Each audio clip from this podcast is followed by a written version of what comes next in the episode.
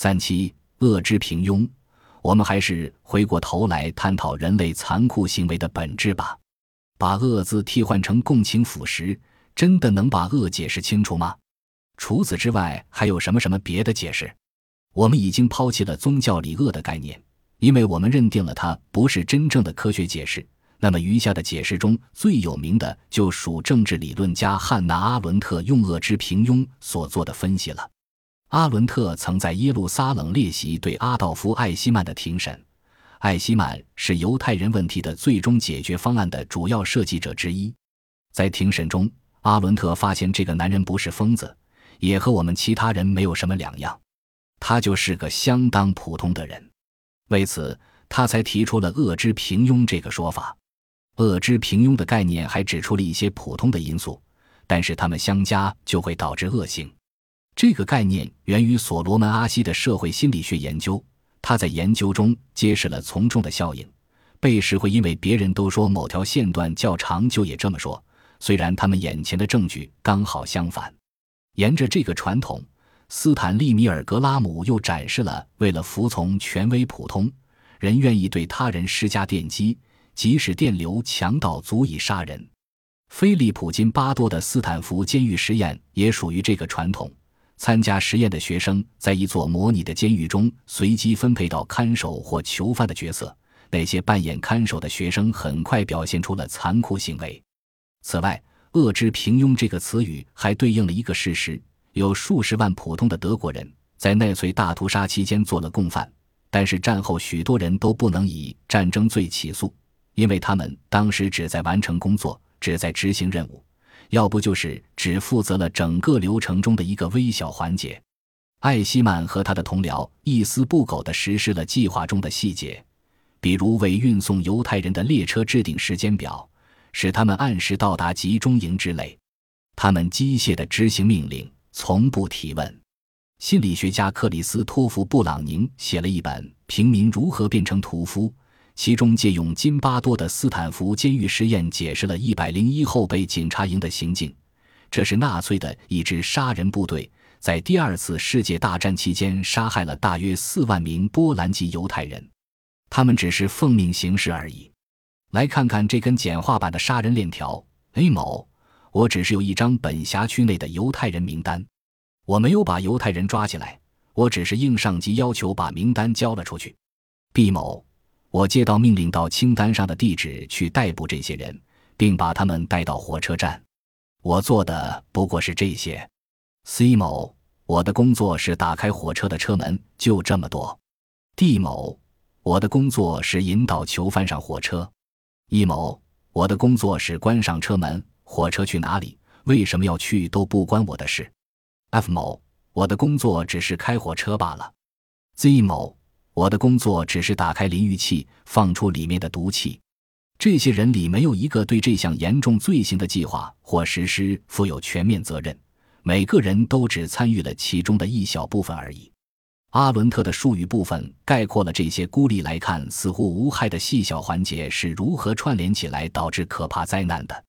这根链条的每一环都平平无奇，没有严重到该受惩罚的地步。同样，从 A、B。C 到 Z，可能谁也不是毫无共情的人，他们或许是犯了同谋罪，但是在扮演完这个大事件中的小角色之后，他们照样会回到家人或爱人的身边表达共情。比如那些纳粹看守，白天刚刚枪毙了一名囚犯，晚上就回到家里亲吻妻子，并给年幼的孩子读床边故事去了。他们的身上似乎就体现了这种矛盾。每一个人加入共谋。可能都有不同的原因，有的人或许只是很高兴得到一份工作，生怕不遵守命令就被开除；还有人或许是怀有一种简单粗暴的民族主义信仰，觉得可以用非常的手段对付异族。无论个人出于什么理由投身这条序列，那或许都是一些平庸的理由。不过，恶之平庸的说法也受到了质疑。大卫·切萨里尼就指出。汉娜·阿伦特当年只旁听了审判的开头部分，那时的艾希曼还在极力假装是个正常人。他只要待久一些，就会知道艾希曼不仅执行了命令，而且还在屠杀中发挥了创意。因此，要解释艾希曼的行为，只谈社会因素是不够的，还要诉诸个人因素。不过，残酷行为是由于共情低下的说法，也有人反对。他们认为这个说法把个体的责任或自由意志和个体的行为割裂了。在我看来，个体责任和自由意志都是重要的概念，是我们在教导孩子为人处事的时候必须记住的。在指导我们自身的选择和行为时，他们同样是有用的概念。然而，自由意志或许只是一个有用的启发式概念，它在科学上是很难解释明白的。最重要的一点是，无论能动性或个体责任如何运作，情感共情的降低都会改变人的决策过程。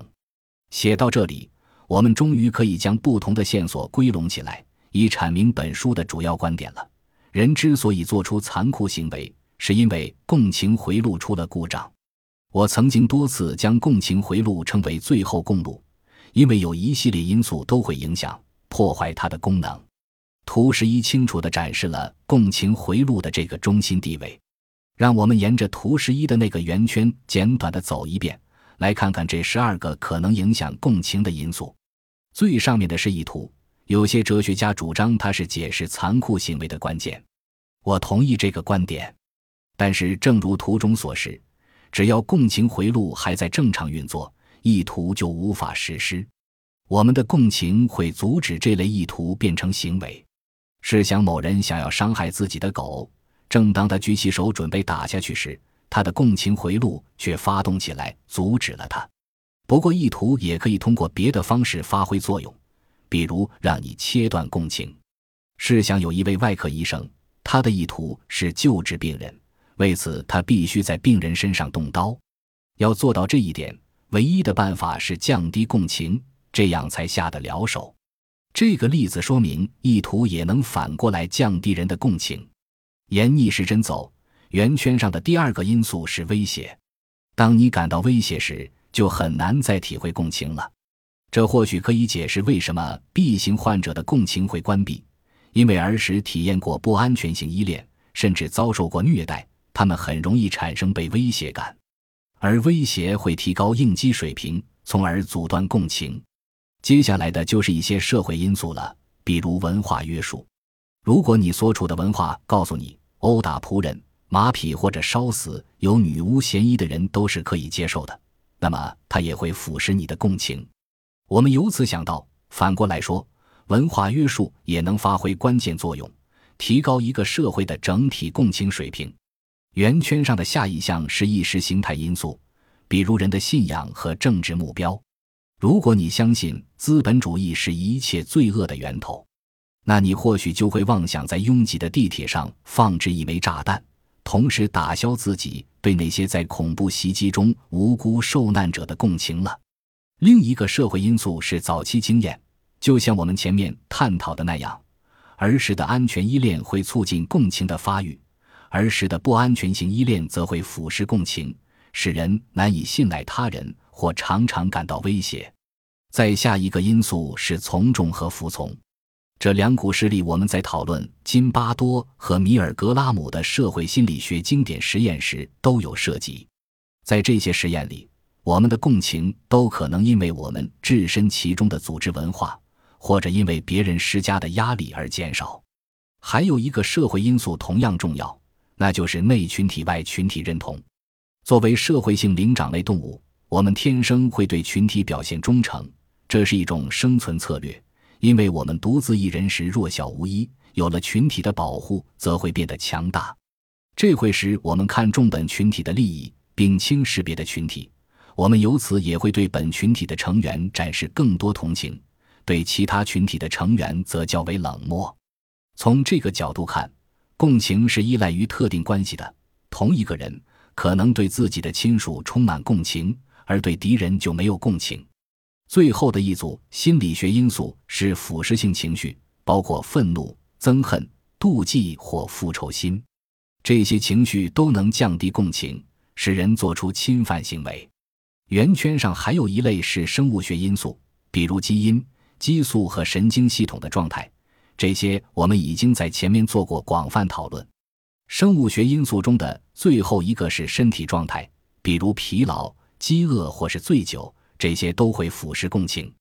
而在这一圈社会心理学和生物学因素的围绕之下，位于核心的正是共情回路。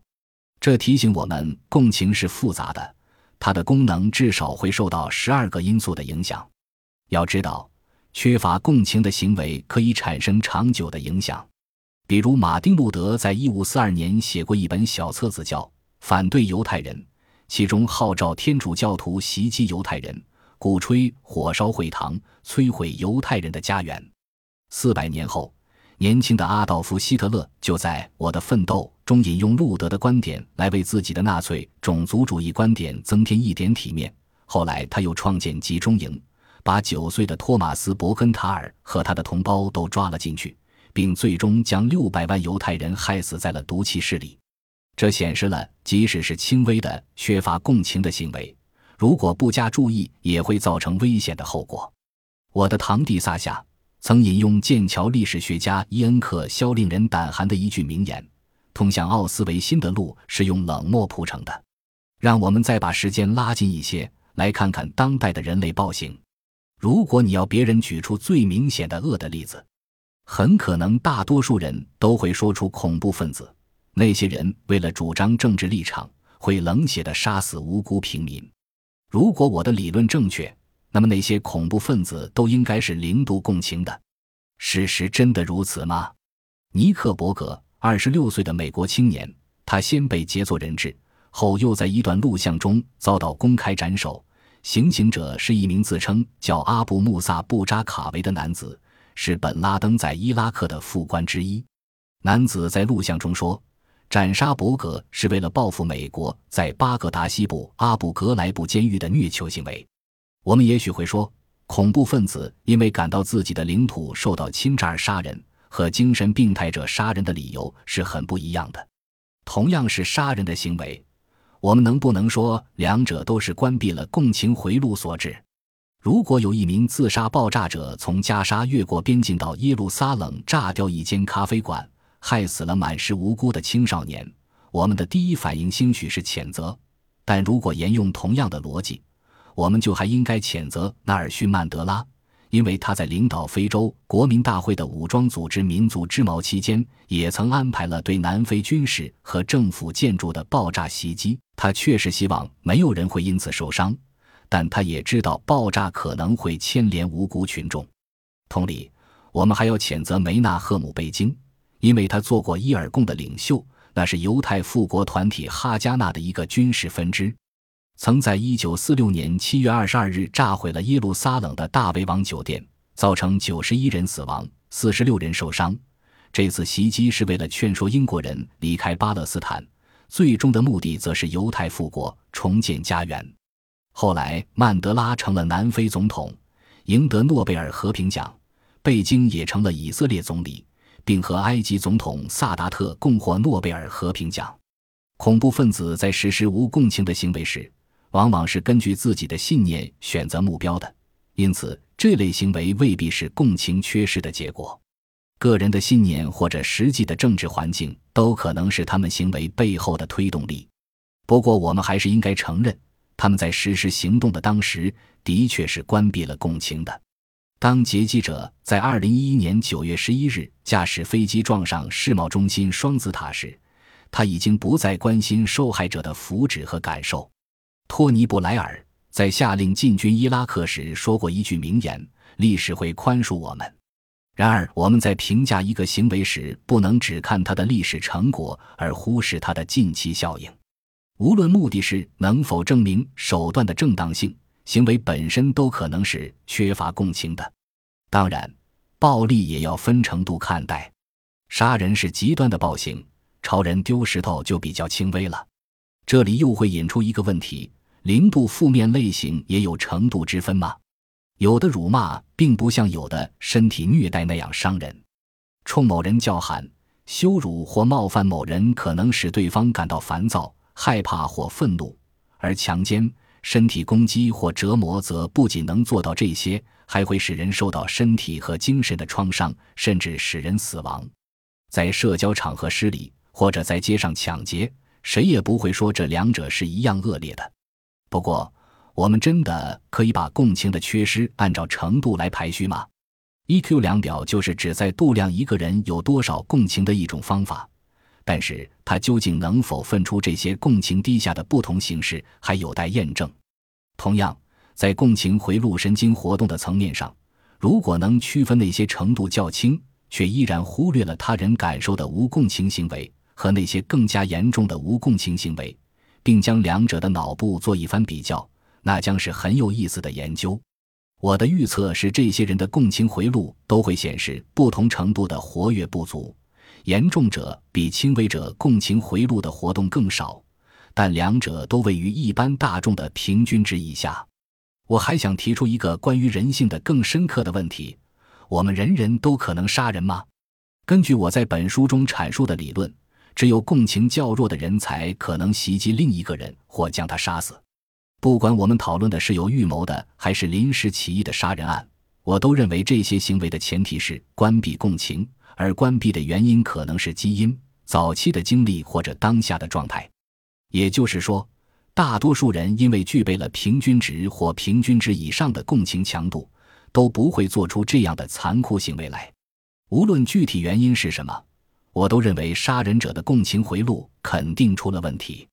哥伦比亚大学的司法精神病学家迈克尔斯通制作了一张包含二十二个条目的恶知量表，区分了几种零度共情者因杀人入狱的案例。这张量表的目的是区分杀人或暴力犯罪的类型，但读起来更像是在区分杀人或暴力犯罪的原因。表中的二十二个类型是不太可能正好对应脑中的二十二个功能分区的。